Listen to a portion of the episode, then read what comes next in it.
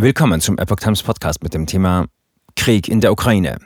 Kreml-Sprecher Peskov. Wir werden dem Westen nie wieder vertrauen.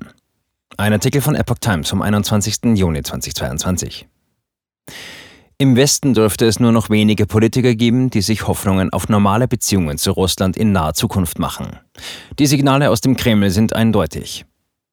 Vier Monate nach Beginn des Ukraine-Kriegs hat Russland die Beziehungen zum Westen als langfristig beschädigt bezeichnet. Ja, es wird eine lange Krise werden, sagte Kreml-Sprecher Dmitri Peskov in einem in der Nacht zum Dienstag ausgestrahlten Interview des US-Fernsehsenders MSNBC. Wir werden dem Westen nie wieder vertrauen. Russland erhebt seit Beginn des Krieges in der Ukraine immer wieder Vorwürfe gegen westliche Staaten, etwa wegen der militärischen Unterstützung für das angegriffene Land. Peskov fordert Bestrafung von gefangenen US-Kämpfern. Der Kreml hat sich auch erstmals zur Gefangennahme von zwei US-Kämpfern in der Ukraine geäußert und ihre Bestrafung gefordert.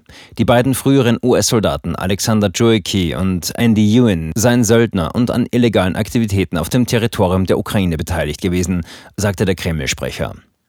Drake und Hyun hätten sich in der Ukraine am Beschuss und an der Bombardierung unseres militärischen Personals beteiligt, führte der Sprecher des russischen Präsidenten Wladimir Putin aus.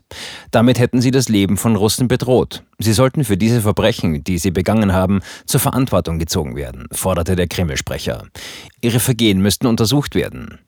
Auf Nachfrage, welcher Vergehen genau Drake und Hyun sich schuldig gemacht hätten, sagte Peskov, dies sei noch nicht klar. Zugleich versicherte er, dass sie nicht unter die Genfer Konvention fielen. Die beiden US-Kämpfer gehörten nicht zur ukrainischen Armee, also fallen sie nicht unter die Genfer Konvention, sagte Peskov.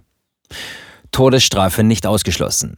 Vergangene Woche hatte der russische Staatssender RT in Online-Netzwerken veröffentlichte Videos der beiden vermissten US-Bürger gezeigt.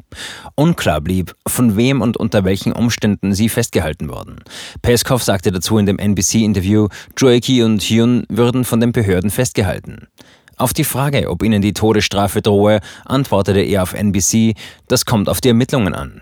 Die prorussischen Separatisten in der sogenannten Volksrepublik Donetsk im Osten der Ukraine hatten kürzlich Todesurteile gegen zwei in der Ukraine gefangen genommene Briten und einen Marokkaner ausgesprochen.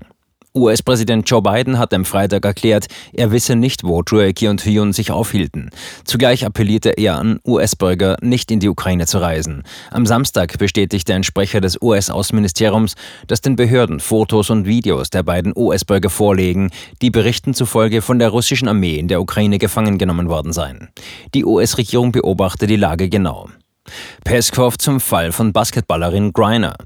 Peskov äußerte sich in dem NBC-Interview auch zum Fall der in Russland inhaftierten US-Basketballerin Britney Griner.